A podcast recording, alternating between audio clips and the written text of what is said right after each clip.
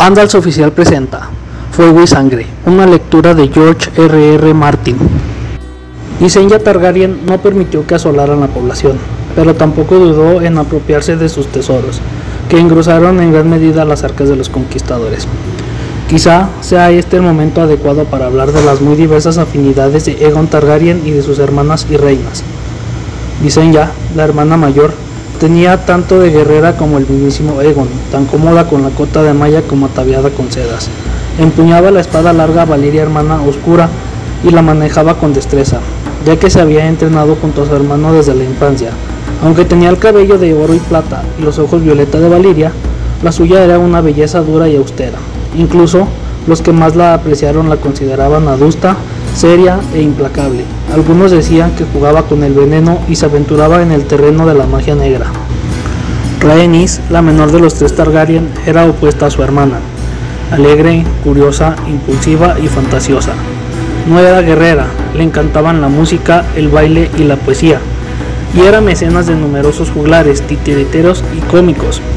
Aún así, se decía que pasaba más tiempo a lomos de su dragón que sus dos hermanos juntos, porque por encima de todas las cosas le encantaba volar. Se lo oyó decir una vez que antes de morir quería sobrevolar con Meraxes el mar del ocaso para ver qué había en su costa occidental. Nadie ponía en duda la fidelidad de Visenya a su hermano y esposo, pero Rhaenys se rodeaba de muchachos atractivos y se rumoreaba que incluso invitaba a algunos a sus estancias cuando Egon pasaba la noche con su hermana mayor. A pesar de estos rumores, los cortesanos atentos se daban cuenta de que el rey pasaba 10 noches con Rhaenys por cada una que pasaba con Visenya. Resulta curioso que la figura de Egon Targaryen fuera tan enigmática para sus coteanos como para nosotros. Armado con el acero valirio de fuego oscuro, se contaba entre los más grandes guerreros de su época, pero no se complacía en las hazañas de las armas y nunca participó en las justas o torneos. Su montura era Valerion, el terror negro, pero solo volaba para guerrear o para desplazarse velozmente por tierra y mar. Su imponente presencia atraía a los hombres hacia su estandarte, pero no tenía más amigos íntimos que Oris Baratheon, el compañero de su juventud. Atraía a las mujeres, pero siempre fue fiel a sus hermanas. Como rey, depositaba la confianza en su consejo privado y en sus esposas, en cuyas manos delegaba el gobierno cotidiano del reino, aunque no dudaba en asumir el mando cuando lo consideraba necesario. Aunque trataba con dureza a los rebeldes y traidores, era generoso con los antiguos enemigos que le rendían pleitesía. Lo demostró por primera vez en el fuerte de Egon, la rudimentaria fortaleza de madera y adobe que había erigido en la cumbre de la que a partir de entonces se conocería como la colina alta de Egon. Tras haber conquistado una docena de castillos asegurado ambas riberas de la desembocadura del Aguas Negras, ordenó a los señores derrotados que acudieran a él. Cuando llegaron, se postraron y depositaron las espadas a los pies de Egon, quien, les pidió que se levantaran y los reafirmó en sus tierras y títulos. A los que lo habían apoyado durante más tiempo les concedió honores. Designó a Daemon Velaryon, señor de las mareas, consejero naval al mando de la flota real. A Tristan Massey, señor de Piedra o Tormenta, lo nombró consejero de los edictos. A Crispian Celtigar, consejero de la moneda, además proclamó, Oris Baratheon, es mi escudo, mi partidario incondicional y mi firme mano derecha. Por lo que los maestres consideran a Baratheon como la primera mano del rey. Aunque hacía mucho que existía la tradición de los blasones, entre los señores de Poniente, los señores Dragón de Valiria no los habían utilizado nunca.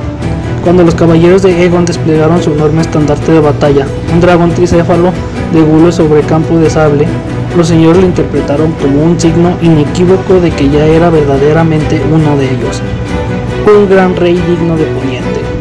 Cuando la reina Visenya coronó a su hermano con una diadema de acero valirio encastrada con rubíes y la reina Rhaenys lo saludó como Egon I, de su nombre, rey de todo Poniente y escudo de su pueblo. Los dragones rugieron y los señores y caballeros vitorearon, pero las ovaciones más fuertes fueron las del pueblo llano, las de los pescadores, los labriegos y las dueñas. Sin embargo, los siete reyes que Egon el dragón pensaba derrocar no estaban para celebraciones. En Harrenhal y en Bastión de Tormentas, Harren el Negro y Argilac el arrogante ya habían convocado sus banderizos. Desde el oeste, el rey Mern del dominio cabalgó al norte a lo largo del camino del océano hasta Roca Casterly para reunirse con el rey Loren de la casa Lannister. La princesa de Ron mandó un cuervo a Rocadragón con la oferta de unirse a Aegon contra Argilac, el rey de la tormenta, pero como igual y aliada, no como súbdita. Llegó otra oferta de alianza de Ronel Arryn, el niño rey del nido de águilas, en la que su madre pedía todas las tierras del este del Forca Verde del Tridente a cambio del apoyo del valle contra Harren el Negro. Incluso en el norte, el rey Thorin Stark de Invernalia estuvo reunido con sus banderizos y consejeros hasta altas horas de la noche para decidir qué hacer con aquel aspirante a conquistador. Todo el reino contenía la respiración a la espera de la siguiente jugada de Egon. Unos días después de la coronación, las huestes de Egon se pusieron en marcha de nuevo. La mayor parte cruzó el Aguas Negras y se dirigió al sur, a Bastión de Tormentas, bajo el mando de Oris Baratheon. Lo acompañaba la reina Rhaenys, a lomos de Meraxes, la de los ojos dorados y las escamas de plata. La flota de los Targaryen, encabezada por Daemon Velaryon, partió de la bahía de las Aguas Negras y enfiló al norte, hacia Puerto Gaviota y el valle. Con ellos iban la reina Visenya y Vagar. El rey se dirigió al noroeste, hacia el Ojo de Dioses y Harrenhal, la descomunal fortaleza que era el orgullo y la obsesión del rey Harren el Negro. Los tres embates de los Targaryen se encontraron con una fuerte oposición. Lord Errol, Lord Fell y Lord Buckler, banderizos de Bastión de Tormentas, sorprendieron a la avanzadilla de las huestes de Oris Baratheon cuando cruzaba el rodeo, y derribaron a más de mil hombres antes de retirarse al bosque. Una flota improvisada de los Arryn, con la añadidura de una docena de buques de guerra bravosis, se enfrentó a la armada de los Targaryen en, las aguas del puerto Gaviota y la Lagartón. Entre las bajas estaba Daemon Valerion, el almirante de Egon. Incluso atacaron a Egon en la orilla del sur de Ojo de Dioses, y no una vez, sino dos. La batalla de los Juncos brindó la victoria a los Targaryen, aunque sufrieron grandes pérdidas en los sauces llorones, donde dos hijos del rey Harren cruzaron el lago en barcoluengos con los remos amortiguados y cayeron sobre su retaguardia. Sin embargo, en la última instancia, los enemigos de Ego no tenían respuesta para sus dragones. Los hombres del valle hundieron una tercera parte de la flota de los Targaryen y capturaron otras tantas embarcaciones, pero cuando la reina Visenya descendió sobre ellos desde las alturas, los barcos estallaron en llamas. Lord Errol, Lord Fell y Lord Buckler encontraron refugio en los bosques que también conocían, hasta que la reina Rhaenys dio rienda suelta a Meraxes y un muro de llamas barrió los bosques convirtiendo los árboles en antorchas a su paso.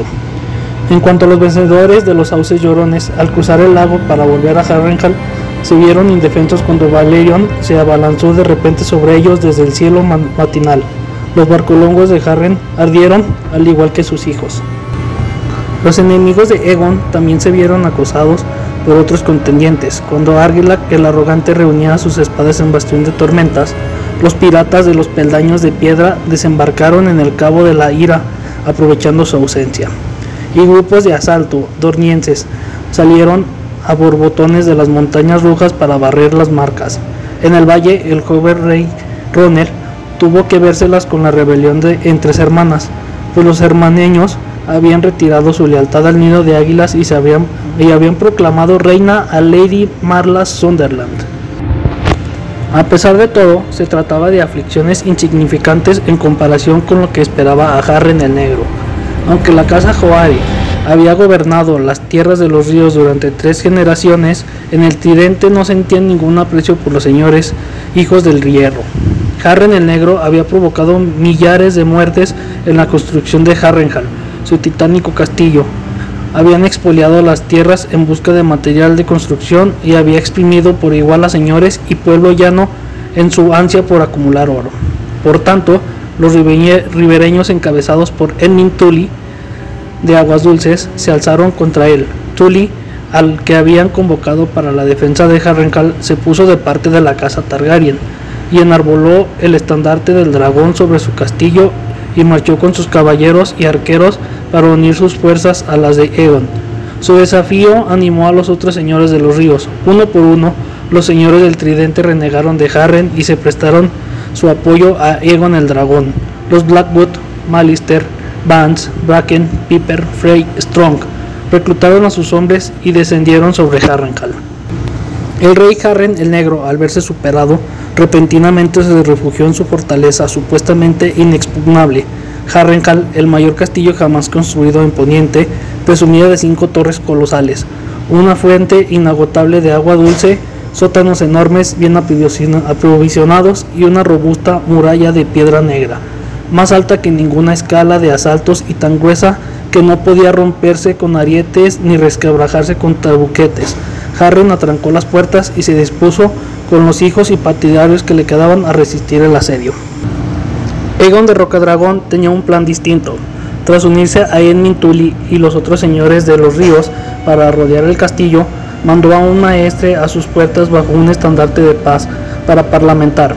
Salió a su encuentro Harren, un hombre mayor de pelo cano que, aún así, transmitía fiereza enfundado en su armadura negra. Cada rey iba acompañado de un maestre y un portaestandartes, por lo que ha quedado constancia de las palabras que cruzaron. Rendidos ahora, empezó Egon, y podréis seguir siendo el señor de las islas de hierro. Rendíos ahora y vuestros hijos vivirán para sucederos. Tengo ocho mil hombres apostados alrededor de vuestra muralla. Lo que haya fuera de la muralla no es de mi incumbencia, contestó Harren. Estos muros son fuertes y gruesos, pero no tienen la altura suficiente para protegeros de los dragones. Los dragones vuelan. Los construí de piedra, dijo Harren, y la piedra no arde. Cuando caiga el sol, respondió Egon, se extinguirá vuestro linaje. Se dice que Harren escupió al oír esto último y se retiró al castillo. Envió a los parapetos a todos los hombres armados con lanzas, arcos y ballestas, y prometió tierras y riquezas para quien abatiera al dragón. Si tuviera una hija, el matradragones obtendría también su mano, proclamó Harren. En su lugar, le daré a una hija de los Tolly, o a las tres si quiere, o puede quedarse con una de las mocosas de los Blackwood, o de los Strong, o con cualquiera de las hijas de esos traidores cobardes del tridente, señores del fango mierdoso. Harren el negro se retiró entonces a su torre, rodeado por su guardia personal para cenar con los hijos que le quedaban. Cuando se puso el sol, los hombres de Harren el Negro escudriñaban la oscuridad incipiente aferrados a sus lanzas y ballestas. Quizá al ver que no aparecía ningún dragón, algunos pensaran que las amenazas de Egon eran vanas, pero Egon se había alzado con Valerion por encima de las nubes, muy por encima, tanto que el dragón parecía una mosca ante la luna. Fue entonces cuando emprendió el descenso hacia el interior de la muralla, con alas negras como el carbón. Valerion se sumergió en la oscuridad de la noche y cuando aparecieron bajo las inmensas torres de Harrenhal dio rienda suelta a su furia y de un rugido las bañó en fuego negro ribeteado de rojo. la piedra no arde, se había mofado Harren. Por su castillo no era solo de piedra, madera, lana, cáñamo, paja, pan, tasajo y trigo. Todo ardió. Tampoco los hombres de hierro de Harren eran de piedra. Entre gritos envueltos en humo y llamas, corrían por los patios y se precipitaban por las almenas para morir contra el suelo. Incluso la piedra se resquebrajaba y, y funde si el fuego alcanza la temperatura suficiente. Los señores de los ríos que aguardaban afuera del castillo relataron después que las torres de Harrenhal resplandecían, rojas contra la noche, como cinco grandes cirios, y al igual que los cirios empezaron a retorcerse y menguar a medida que los ríos de piedra derretida corrían por sus costados.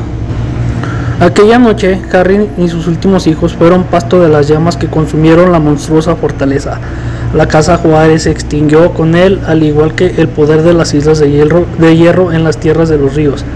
Al día siguiente, entre las ruinas humeantes de Harrenhal, el rey Egon aceptó el juramento de lealtad de Edmund Tully, señor de aguas dulces, y lo nombró señor supremo del Tridente. Los otros señores de los ríos también rindieron plestia a Egon como rey y Edmund Tully como su señor. Cuando se enfriaron las cenizas y fue posible entrar al castillo sin peligro, se recogieron las espadas de los caídos, muchas rotas y fundidas o retorcidas como cintas de acero por el fuego dragón, y se enviaron al fuerte de Egon en carromatos. Andas Oficial te invita a seguir nuestras redes sociales.